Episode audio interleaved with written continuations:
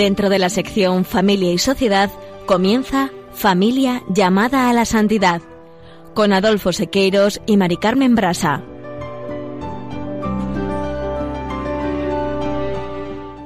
Muy buenos días, queridos oyentes de Radio María y familia Radio María. Bienvenidos un lunes más al programa Familia llamada a la santidad.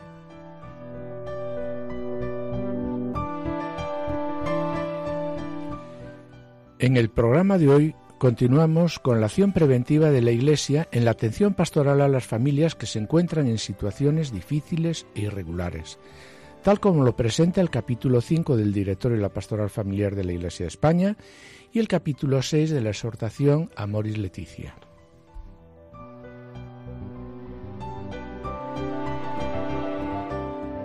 Juana y Julio y sé que presentarán en esta ocasión la vivencia del mensaje de Cristo, como una semilla que da frutos. Arropada por los cuidados amorosos de la familia, nos ofrecen hoy el ejemplo de Santa Elena, madre de Constantino el Grande, que acabó con las terribles persecuciones a las que durante tres siglos habían sido sometidos los mártires que confesaban su fe en Cristo. Y en el colofón continuaremos hablando de las propuestas de prevención, tal como figura la Moris Leticia. Directorio de la Pastoral Familiar. La alegría del amor que se vive en las familias es también el júbilo de la Iglesia. A pesar de las numerosas señales de crisis del matrimonio, el deseo de familia permanece vivo, especialmente entre los jóvenes, y esto motiva a la Iglesia. Así, con estas frases, es como empieza la exhortación posinodal Amor y Leticia, la alegría del amor. En este párrafo, la Moris Leticia afirma que el deseo de la familia permanece vivo, vivo especialmente entre los jóvenes. No obstante, escuchamos y vemos que los jóvenes, a pesar de este deseo, durante todo el noviazgo, buscan la felicidad, pero realmente se conforman con pasar el rato y salir a divertirse. Es verdad que no lo tienen fácil, pues ¿por qué? Porque contemplan en su entorno, a veces próximos, la, destrucción causada en él por el divorcio y se preguntan ¿cómo podemos albergar la esperanza de evitarlo si en muchas ocasiones el divorcio lo estamos viviendo en nuestro entorno? Además, vemos como la Amor y Leticia está repleta de palabras alentadoras para estos jóvenes que están viviendo este problema y que desean que a ellos no les ocurra lo mismo.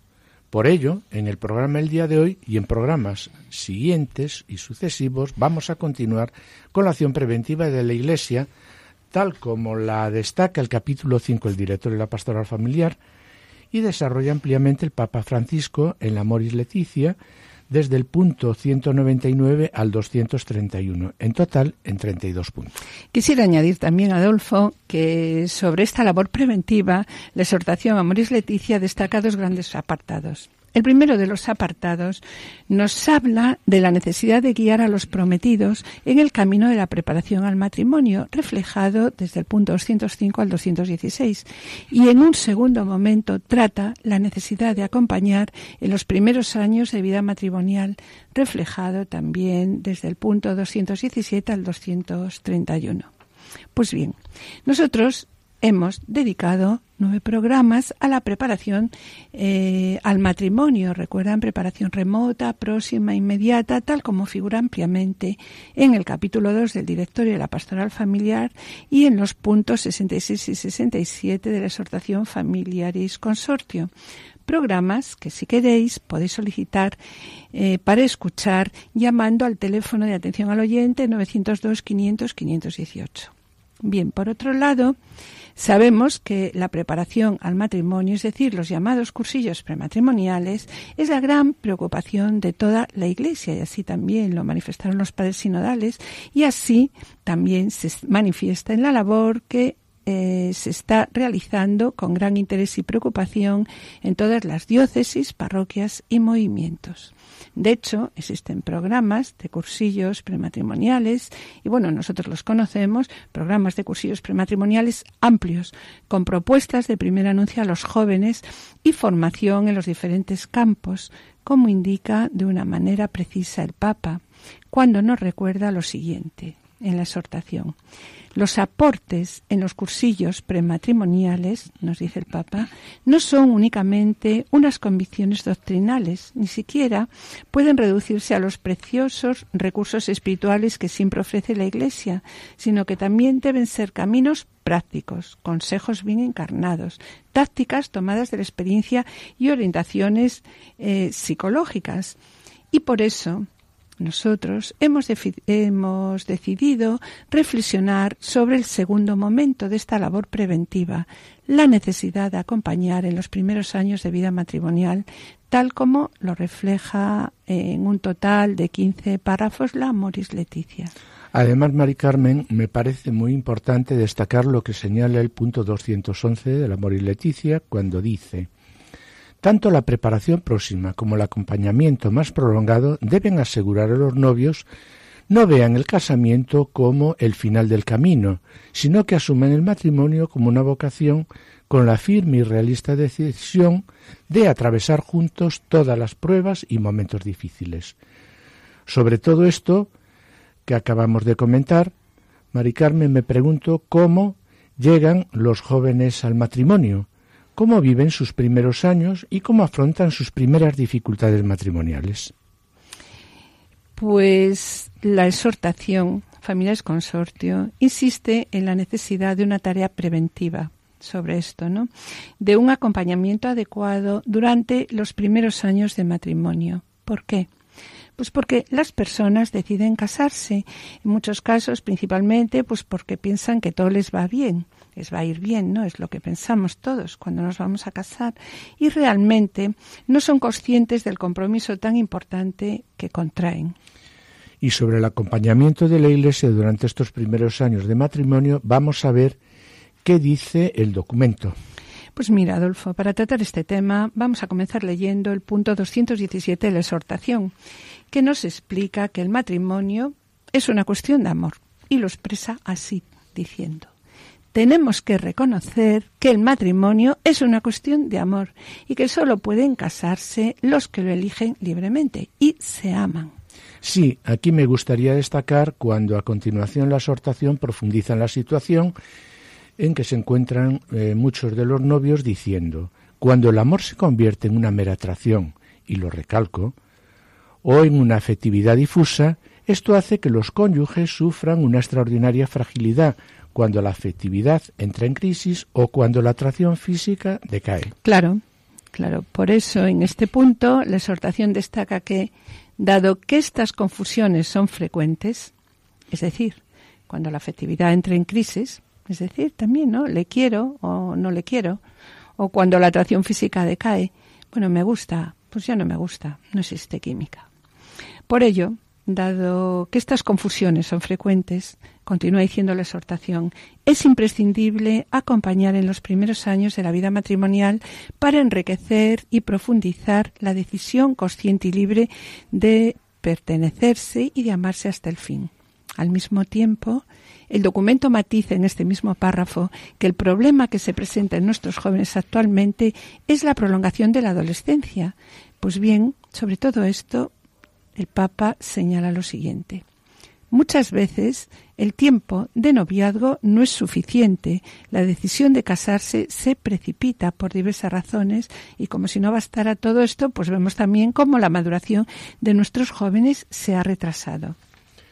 Y en el párrafo 217 finaliza con una gran preocupación por la calidad del tiempo de noviazgo, que está más dedicado a la diversión que a consolidar un proyecto de vida, planteando como conclusión que es necesario, insiste la exhortación, en que los recién casados tienen que completar este proceso que debería haberse realizado durante el noviazgo. Por eso, Mari Carmen, lo que acaba de manifestar la exhortación me lleva a recordar que el dato más evidente del amor entre el hombre y una mujer es la mutua atracción que experimenta en diferentes dimensiones, dimensión corporal, dimensión afectivo-psicológica, dimensión personal y dimensión religiosa. Pues sí, por ello vemos con gran preocupación cómo la mayor parte de nuestros novios se quedan en la dimensión corporal o en la dimensión afectiva psicológica. Preocupación que plantea el Papa Francisco y que acabamos de ver reflejado en el punto 217, cuando dice, cuando el amor se convierte en una mera atracción o en una afectividad difusa, hace que los jóvenes sufran una extraordinaria fragilidad cuando la afectividad entra en crisis y cuando o cuando también la atracción física decae.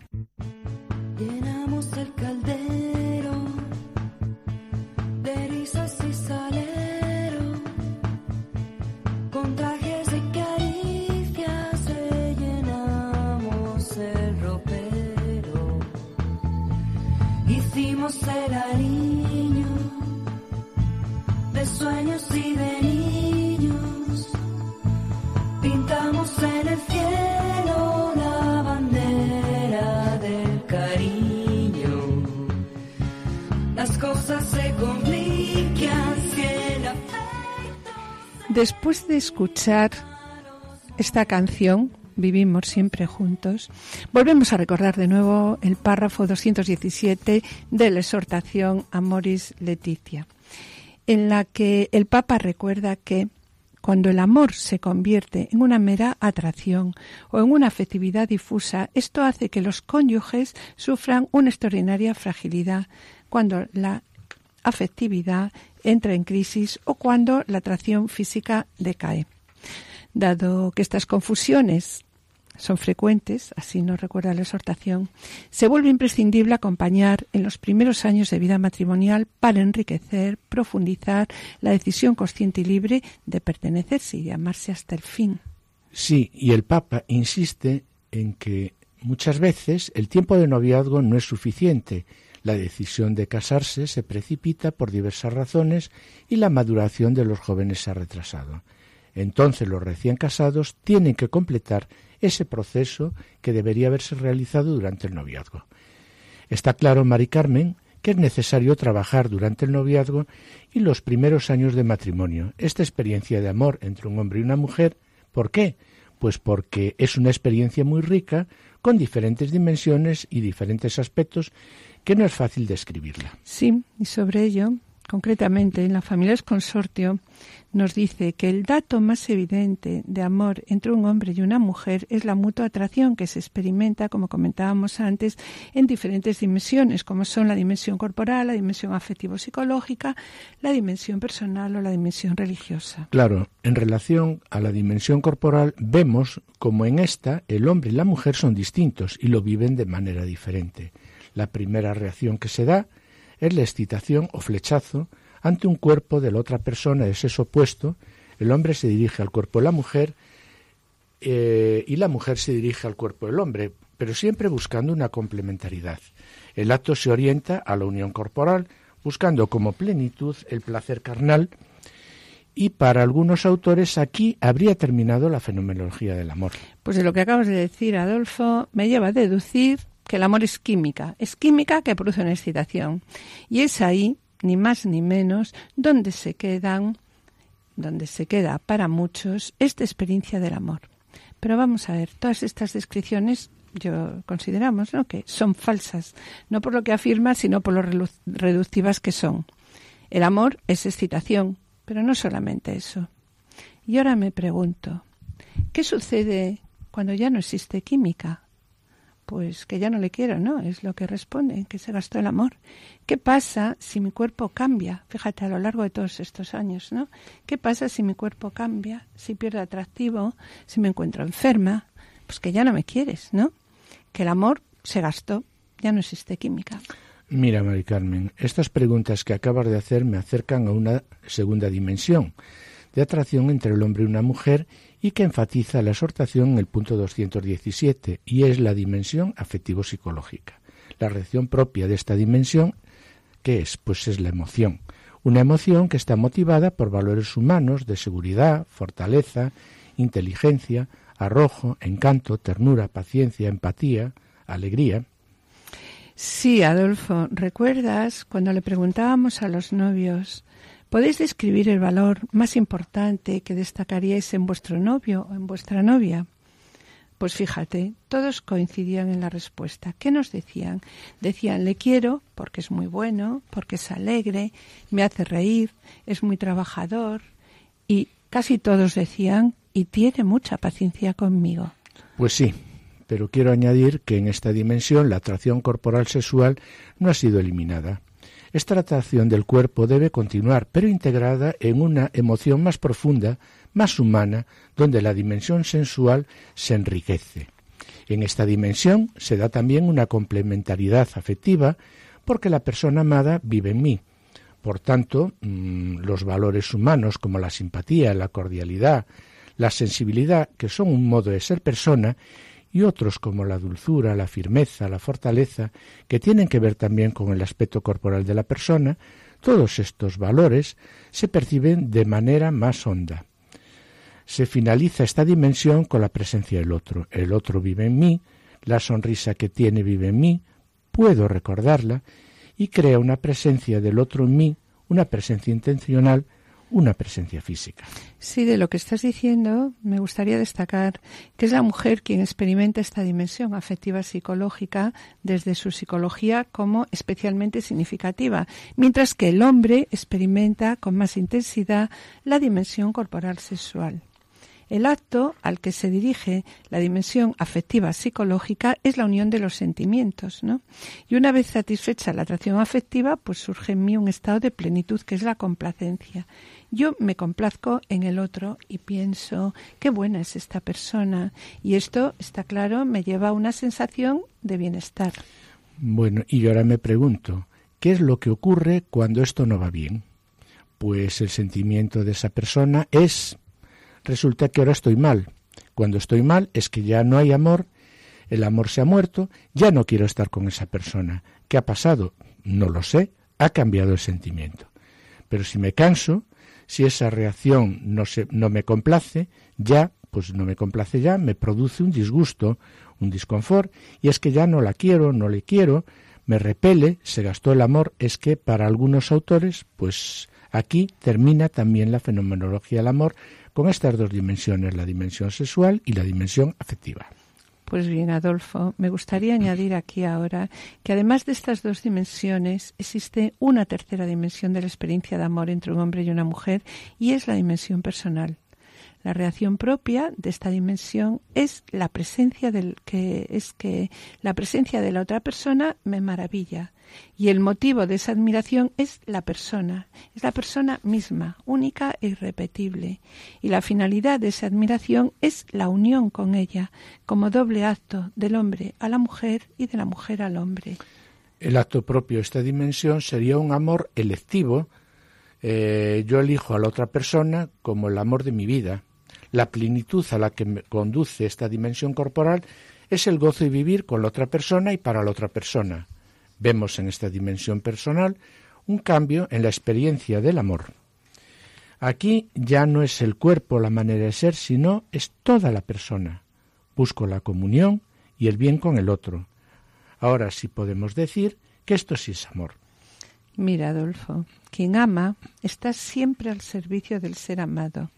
La ayuda entre los esposos no es un servicio aislado que se hace de vez en cuando, es una disponibilidad total puesta al servicio el uno al otro.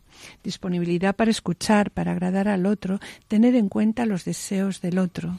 Y bien, sobre lo que acabas de presentar, quiero destacar cuando el Papa Francisco, en el número 66 del Evangelium Gaudium, nos recuerda una vez más que la familia atraviesa una crisis cultural profunda. Dice el Papa, en el caso de la familia, la fragilidad de los vínculos es especialmente ¿Y por qué? Pues porque, dice el Papa, responde, porque el matrimonio tiene, tiende a ser visto como una mera forma de gratificación afectiva, que puede constituirse de cualquier manera y modificarse de acuerdo con la sensibilidad de cada uno. Y sobre ello insiste el Papa el aporte del matrimonio a la sociedad supera el nivel de la emotividad y de las necesidades y circunstancias de la pareja. Bueno, después de lo que acabamos de comentar, que tanto preocupa a la Iglesia, me pregunto, ¿sabemos transmitir a los novios realmente que el matrimonio merece la pena y qué es por lo que tienen que luchar ante las dificultades que se le presentan en su vida?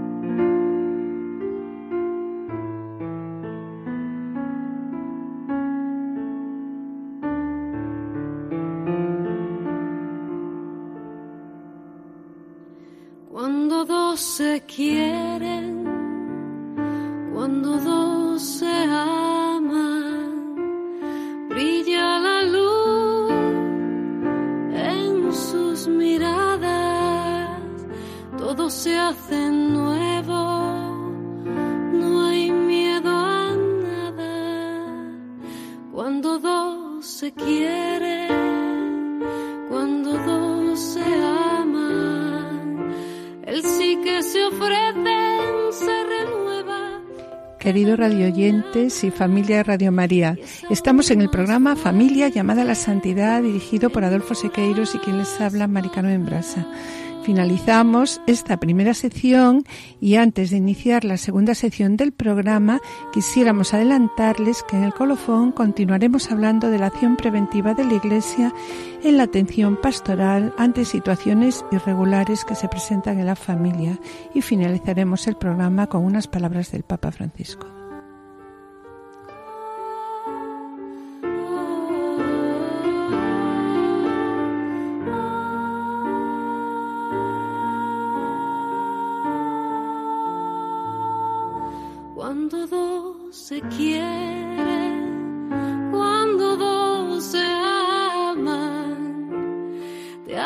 Presente, Señor, en sus entrañas, son signo nuevo de tu palabra.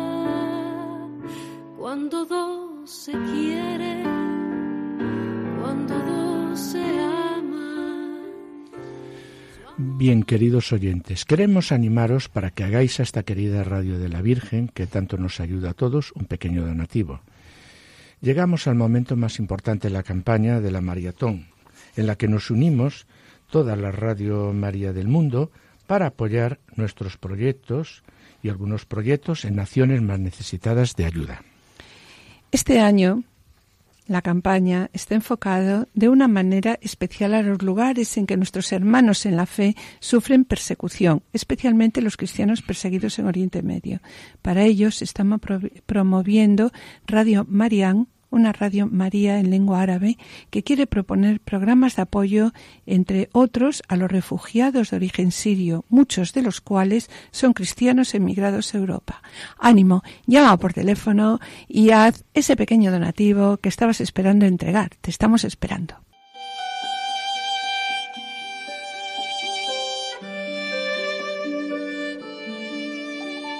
En este mes de mayo del año de la misericordia, queremos ofrecer a la Virgen las flores de muchas obras de misericordia. Y una forma de hacerlo es ayudar a Radio María, pues a través de ella se enseña al que no sabe, se anima a enfermos y encarcelados, se consuela al triste, rezamos por los vivos y los difuntos, se promueven las obras de misericordia corporales.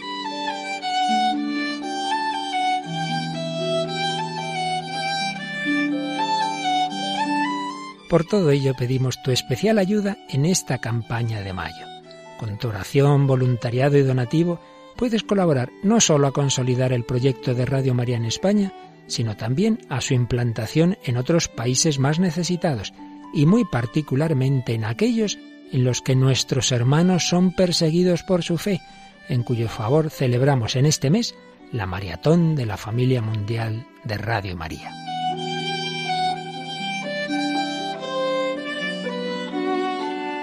Puedes informarte de cómo colaborar llamando al 902-500-518 o entrando en nuestra página web www.radiomaria.es. Con Radio María ayudas a la Virgen a ejercitar la misericordia en el mundo entero.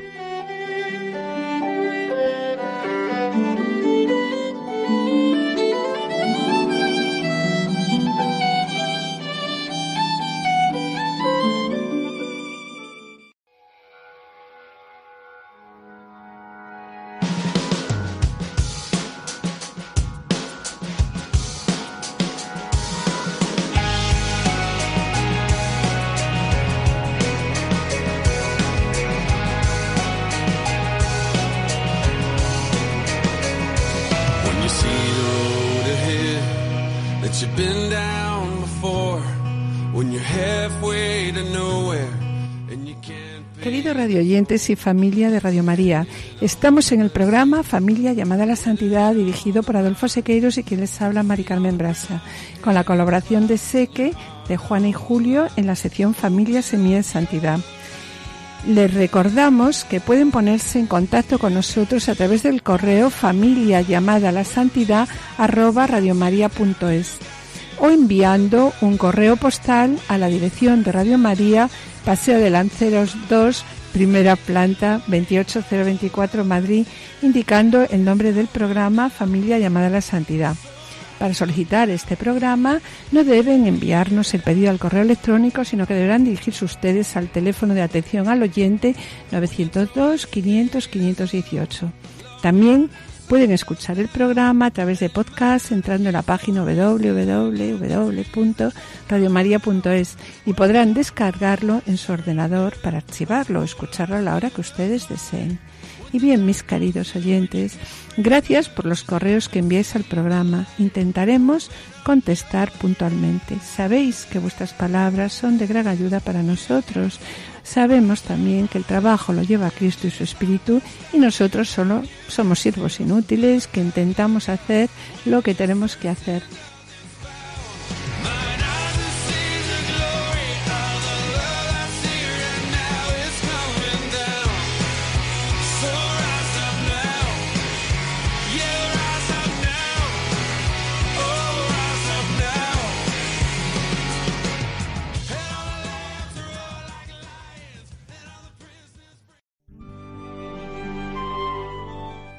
Familia, semilla de santidad.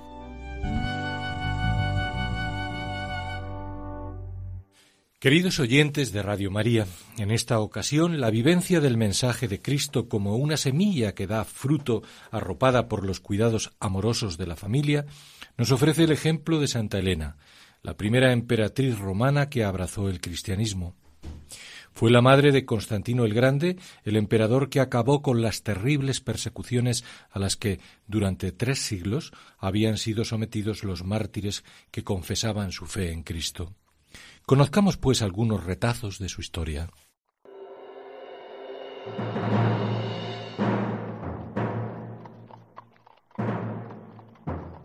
Según la opinión más extendida, nació Santa Elena en Drepano, un territorio de la actual Turquía, hacia el año 249.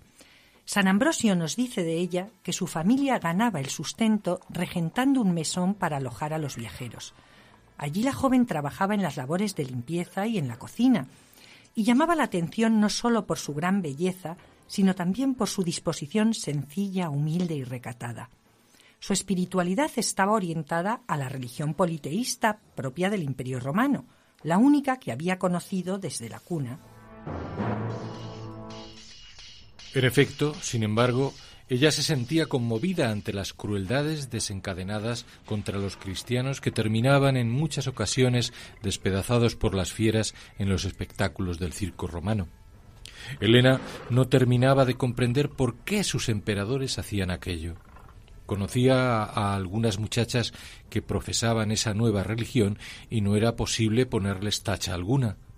Ya en aquellos tiempos de su primera juventud se destacaba en Elena un rasgo esencial de su personalidad, la búsqueda de la verdad.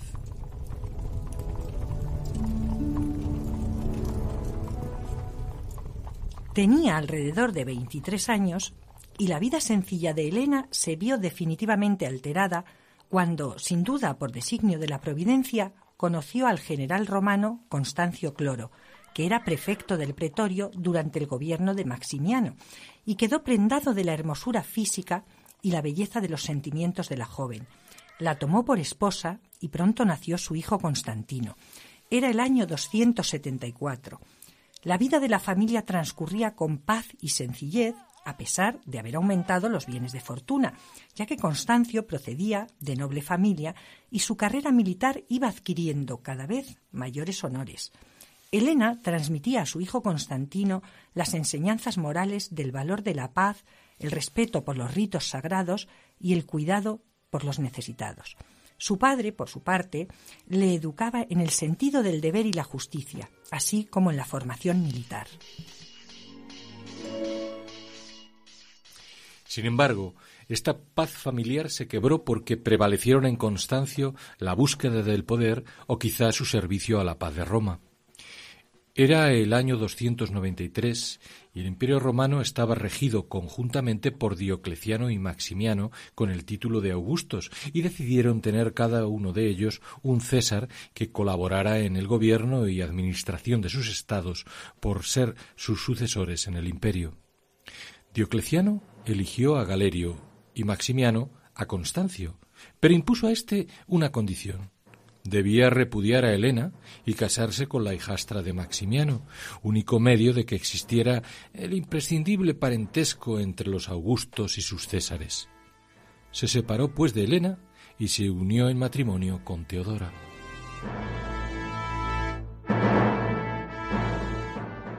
Santa Elena acepta con serenidad la nueva situación. Su espiritualidad se acentúa y se va preparando, sin ella saberlo aún, para la conversión. En esos momentos el mayor dolor lo provoca la ausencia de su hijo, que ha marchado junto a su padre y el emperador Diocleciano, acompañándolos en numerosas batallas. Constantino pronto revela sus excepcionales dotes de guerrero y organizador. La proximidad a los poderosos le muestra también un rostro terrible, ya que fue testigo de las crueles persecuciones contra los cristianos desencadenadas por Diocleciano y comprueba la fuerza del testimonio de tantos mártires. 106 muere Constancio Cloro, que estaba destinado a suceder a Diocleciano. No obstante, es su hijo Constantino, proclamado inmediatamente por el ejército como emperador, quien se alzará con la máxima dignidad tras numerosas disputas por el poder. Una de las primeras decisiones que toma es restituir a Santa Elena la dignidad social perdida. Así, la lleva a vivir con él a palacio. No se sabe cuándo se produjo la conversión de la santa, pero la mayoría de los autores coinciden en que fue después de un hecho milagroso ligado también a su hijo. Se trata de la batalla del puente Milvio contra Magencio, su rival en el imperio. En el atardecer del día anterior al primer combate, con el ejército en clara desventaja, Constantino vio entre las nubes una cruz y sobre ella unas palabras en latín que significaban Con este signo vencerás. Durante el sueño también recibe la orden de fabricar un estandarte con este signo que le protegería durante la batalla. Así lo hace y la lucha termina con una aplastante victoria que le permite hacerse con el imperio romano de Occidente.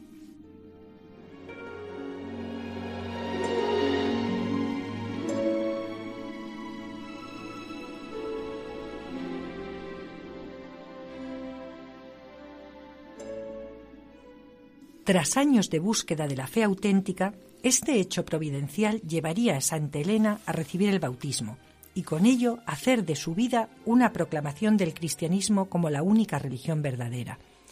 Constantino, influido por su madre, sigue en gran medida el mensaje de Cristo, pero no se bautizó hasta casi el final de su vida.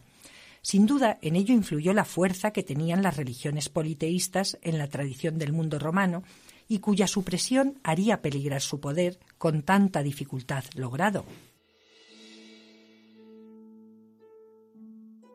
Así es. Sin embargo, llevó a cabo un hecho de gran trascendencia en la historia de la Iglesia. En el año 313 promulga el Edicto de Milán que da libertad a todos los cultos, también al cristianismo, y de este modo acaba con esas persecuciones de las que había sido testigo en tiempos de Diocleciano. En estas decisiones también se percibe la huella de su madre, a la que otorgó los máximos poderes nombrándola emperatriz e incluso acuñó monedas con su efigie. Puso a su disposición el tesoro del imperio, lo que ella aprovechó para ejercer la caridad y la difusión del mensaje evangélico.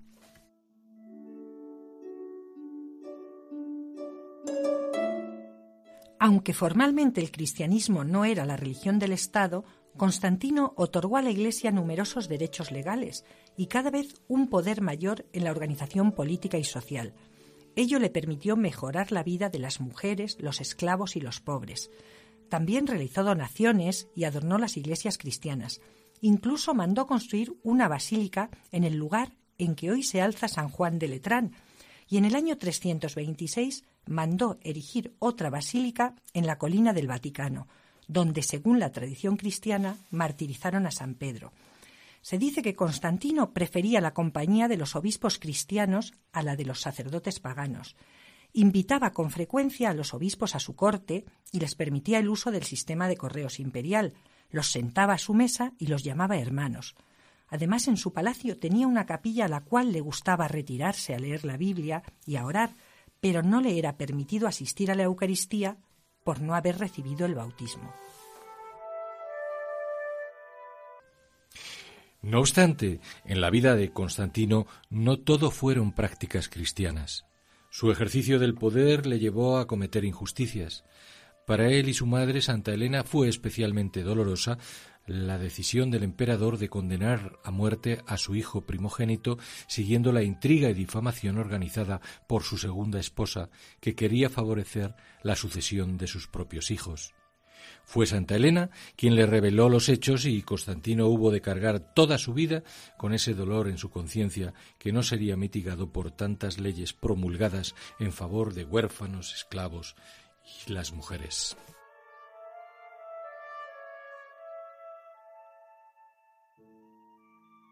Constantino trasladó la sede imperial de Roma a Bizancio y allí sigue recibiendo el ejemplo y los consejos de su madre. En el año 326, cuando Helena, ya una anciana de 77 años, piensa que su muerte está próxima, y al observar la magnificencia de la iglesia de Santa Irene, a la que acude a rezar acompañada por sus esclavas, a las que trata como hijas, siente el deseo de acudir a los santos lugares y construir también allí templos que difundan la fe de Cristo. Como en tantas ocasiones, cuenta con los recursos económicos que su hijo pone a su disposición, pero un viaje en el siglo IV entrañaba grandes peligros y dificultades.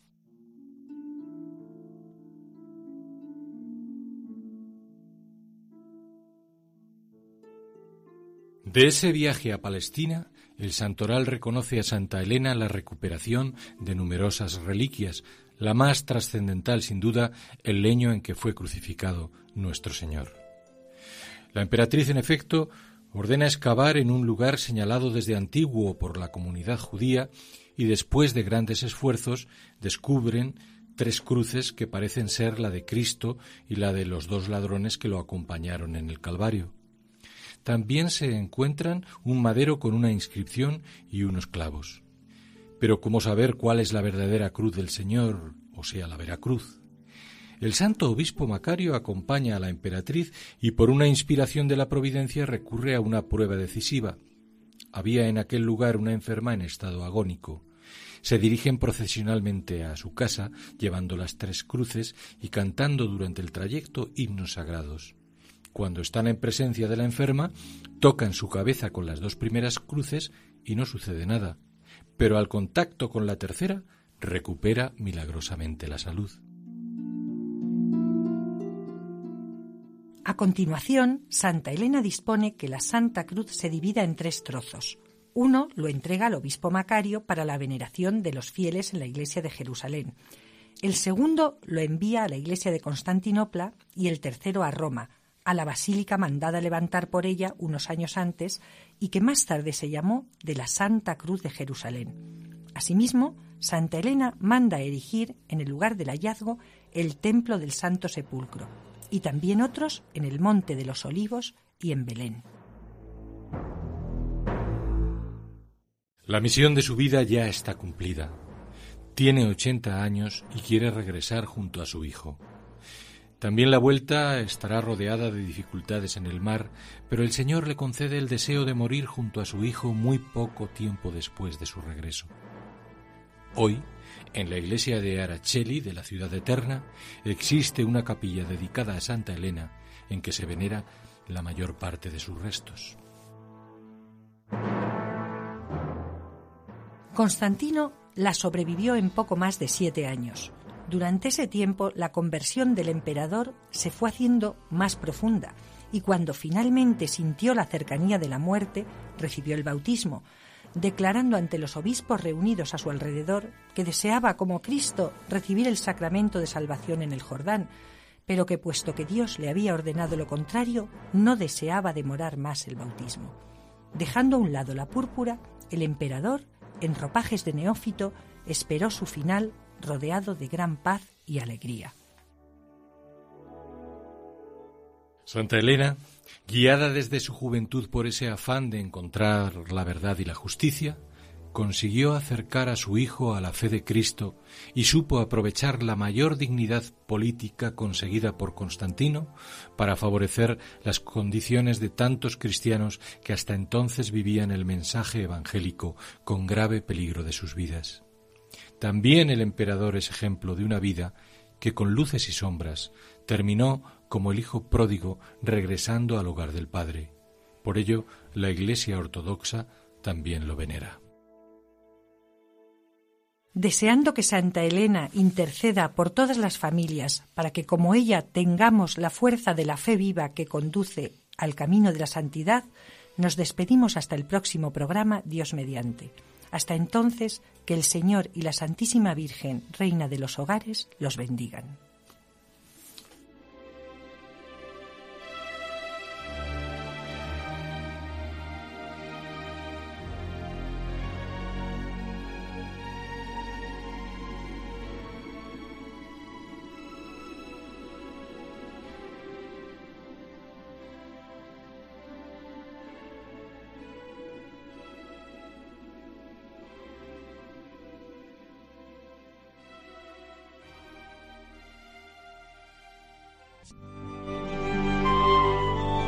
Colofón.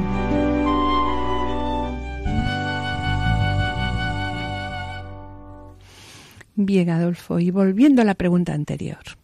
¿Sabemos transmitir a los novios realmente que el matrimonio merece la pena? ¿Y que es por lo que tienen que luchar ante las dificultades que se les presentan en su vida? Está claro que uno de los grandes desafíos de la pastoral familiar en estos momentos es hacer descubrir a los novios en los cursillos prematrimoniales que el matrimonio no finaliza con la celebración del sacramento y la fiesta posterior y que es a partir de ese momento donde comienza la construcción del matrimonio día a día, paso a paso, ayudados, está cla- claro, ¿no?, por la ayuda de la gracia de Dios que confiere el sacramento. Mira, Mari Carmen, la respuesta a lo que estás planteando se encuentra en el punto 218 de la exhortación, proponiendo que un desafío de la pastoral matrimonial es ayudar a descubrir que el matrimonio no puede entenderse como algo acabado. La unión es real, es irrevocable y ha sido confirmada y consagrada por el sacramento del matrimonio. Pero mira, Mari Carmen, al unirse los esposos, continúa diciendo, se convierten en protagonistas, dueños de su historia y creadores de un proyecto que hay que llevar adelante juntos. Y continúa la exhortación diciendo, la mirada se dirige al futuro, un futuro que hay que construir día a día con la gracia de Dios, y por eso mismo al cónyuge no se le exige que sea perfecto. Sí, de lo que acabas de presentar, recuerdo que en numerosas ocasiones Juan Pablo II decía que es necesario enseñar a amar. Hay que enseñar a amar a los niños, a los jóvenes y a los matrimonios. Y de ahí la importancia de lo que él proponía, que era la llamada pedagogía del amor. Por lo tanto, Adolfo, hay que dejar a un lado, y así dice la exhortación, las ilusiones y aceptar el matrimonio como es, inacabado y llamado a crecer en todo un proceso continuo. Volviendo de nuevo al punto 18 de la exhortación, sobre lo que acabas de exponer, me gustaría destacar lo que describe con bastante realismo este punto, porque algo similar nos sucedió a nosotros y dice, cuando la mirada hacia el cónyuge es constantemente crítica, eso indica que no se ha asumido el matrimonio también como un proyecto de construir juntos, con paciencia, comprensión, tolerancia y generosidad. Y continúa diciendo, esto lleva a que el amor sea sustituido poco a poco por pues una mirada inquisidora, implacable, por el control de los derechos de cada uno, por la competencia y la autodefensa. Y así se vuelven incapaces de hacerse cargo el uno del otro para que la maduración de los dos y para el crecimiento de la unión. Asimismo, continúa la exhortación diciendo, a los nuevos matrimonios hay que mostrarles esto con claridad realista desde el inicio, de manera que tomen conciencia de que están comenzando. Pero mira, Mari Carmen, eh, no conseguiremos estimular un camino de fidelidad y de entrega si no nos detenemos especialmente a hablar del amor verdadero. Esta preocupación tuya, Adolfo, está reflejada en la exhortación, en los números 89 y 90, cuando declara que no podremos alentar un camino de fidelidad y de entrega recíproca si no estimulamos el crecimiento, la consolidación y la profundización en el amor conyugal y en el amor familiar. Mira, para, para ahondar en lo que exige el amor conyugal y familiar, vamos a acudir al número 35 del directorio que dice, realizar la entrega de modo humano exige una madurez de la libertad, que permite al hombre no dar cosas, sino darse a sí mismo en totalidad. El fundamento de esta entrega en totalidad es un amor peculiar que se denomina conyugal. Y claro, este amor conyugal es una entrega libre del uno al otro para formar una comunión de personas, es decir, una unidad de personas. Sí, y esta unión consiste en una apertura total del uno al otro, en ideas, gustos, alegrías, penas, temores. Y está claro que los jóvenes esposos descubren, descubren que es urgente, que urge vivir unidos, pero también descubren que esta unidad no se regala, que es una unidad que hay que ir conquistándola día a día, pasando por errores, disgustos, obstáculos y lágrimas. Sí, Mari Carmen, y en este momento nos preguntamos, ¿cuál es la fuente del amor conyugal? La respuesta la vemos, la encontramos en el número 37 del directorio que dice, la fuente del amor esponsal está en Jesucristo crucificado, que entrega su cuerpo por amor a la Iglesia, entregándose a sí mismo por ella para santificarla. Así continúa diciendo el directorio. Todo amor humano debe ser referido a este gran misterio de la entrega de Cristo por la Iglesia. Sí, y qué importante, ¿no? Qué importante es la entrega en la vida matrimonial. La entrega es, por tanto, la respuesta a la vocación al amor. Entregarse es dar sin esperar nada a cambio, nada, pero nada, y esto es muy difícil, ¿no? Sabemos que el concepto de entrega no suena bien en estos tiempos. ¿Por qué? Pues porque implica renunciar a uno mismo. Y la entrega cuesta, es cierto, pero si se consigue es una maravilla.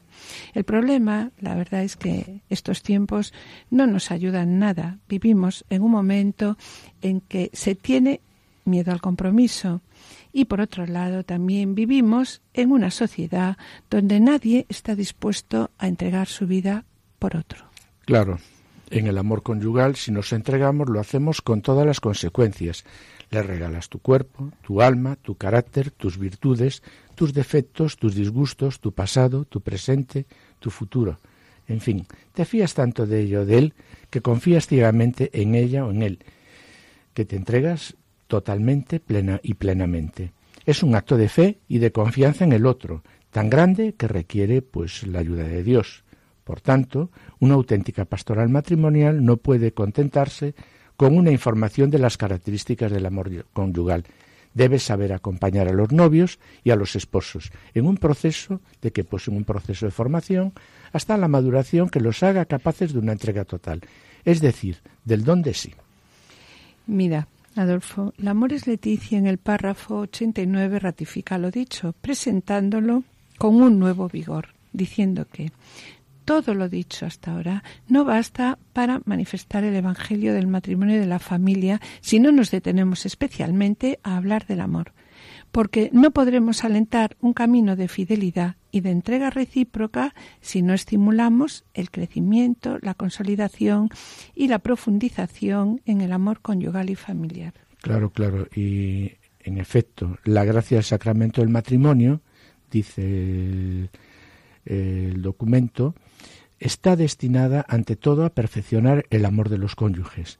También aquí se podría aplicar a que podría tener fe para mover montañas. Si no tengo amor, no soy nada. Podría repartir en limosnas todo lo que tengo y aun dejarme quemar vivo. Si no tengo amor, de nada me sirve. En resumen, mis queridos oyentes. Vamos a finalizar el programa de hoy con la lectura del párrafo 218 de la exhortación a Moris Leticia, en la que el Papa nos recuerda cuál es el desafío de la pastoral matrimonial al que debemos de aspirar, diciendo a los nuevos matrimonios hay que mostrarles esto con claridad realista desde el inicio, de manera que tomen conciencia de que están comenzando. Suele ayudar también el que se sienten, se sientan a dialogar para elaborar su proyecto concreto en sus objetivos, sus instrumentos y sus detalles. Así pues, mis queridos oyentes, de esta petición del Papa sacamos dos palabras fundamentales, el diálogo y el proyecto. El proyecto matrimonial y el diálogo conyugal que nos propone en este párrafo la exhortación y que trataremos en el próximo programa dedicado también a la acción preventiva de la pastoral familiar según la Moris Leticia. Y sobre el sacramento del matrimonio, pasemos a escuchar la voz del Papa Francisco en la catequesis del miércoles 6 de mayo del 2015.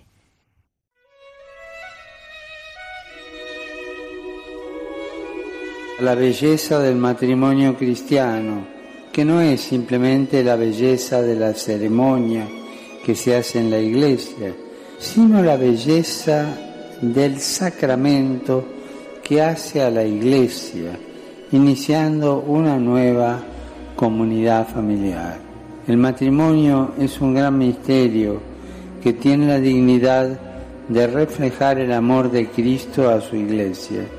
Todos los cristianos estamos llamados a amar como Cristo nos amó, pero el marido, dice el apóstol Pablo, debe amar a su mujer como a su propio cuerpo, como Cristo ama a su iglesia.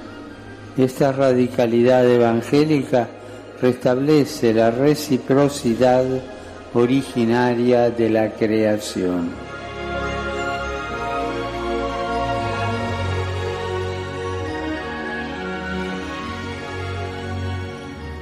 La voz del Papa en Radio María.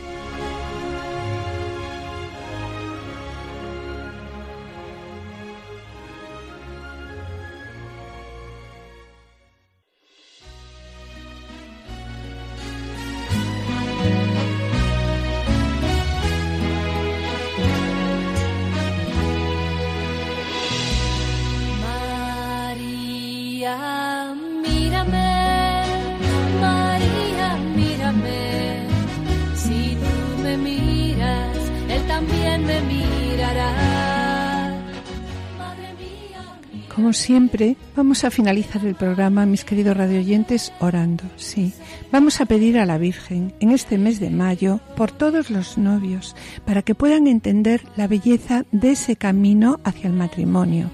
También vamos a rezar por los novios que a lo largo de este año celebran el sacramento del matrimonio, para que la gracia del sacramento que reciben el día de su boda se manifieste poco a poco en la medida en que ellos se dejen amar por Dios y que la ternura de Dios les sostenga durante toda la vida. María, mírame, María, mírame. Si tú me miras, Él también me mirará. Madre mía, mírame, de la mano llévame muy cerca de Él, que ahí me quiero quedar. Madre, consuélame de mis penas. Es que no quiero ofenderle más. Que por tus ojos misericordiosos Bien, mis queridos oyentes, tenemos que despedirnos. En la primera sección del programa del día de hoy hemos hablado de la acción preventiva de la Iglesia en la atención pastoral a las familias, tal como lo presenta el capítulo 5 del Directorio de la Pastoral Familiar y el capítulo 6 de la exhortación a Moris Leticia. En la sección Familia, Semilla de Santidad, Juana, Julio y Seque han presentado la vivencia del mensaje de Cristo como una semilla que da fruto. arropada por los cuidados amorosos de la familia de Santa Elena, madre de Constantino el Grande, que acabó con las terribles persecuciones a las que durante tres siglos habían sido sometidos los mártires que confesaban su fe en Cristo. Y en el colofón hemos hablado de las diferentes propuestas de prevención tal como figura la Moris Leticia, finalizando siempre, como siempre, el programa con unas palabras del Papa Francisco y una oración. Damos las gracias a Mario en nuestro control de grabación y sonido y esperamos estar de nuevo con vosotros el lunes dentro de dos semanas. Muchas gracias por vuestra atención y hasta la próxima audición y que el Señor os bendiga.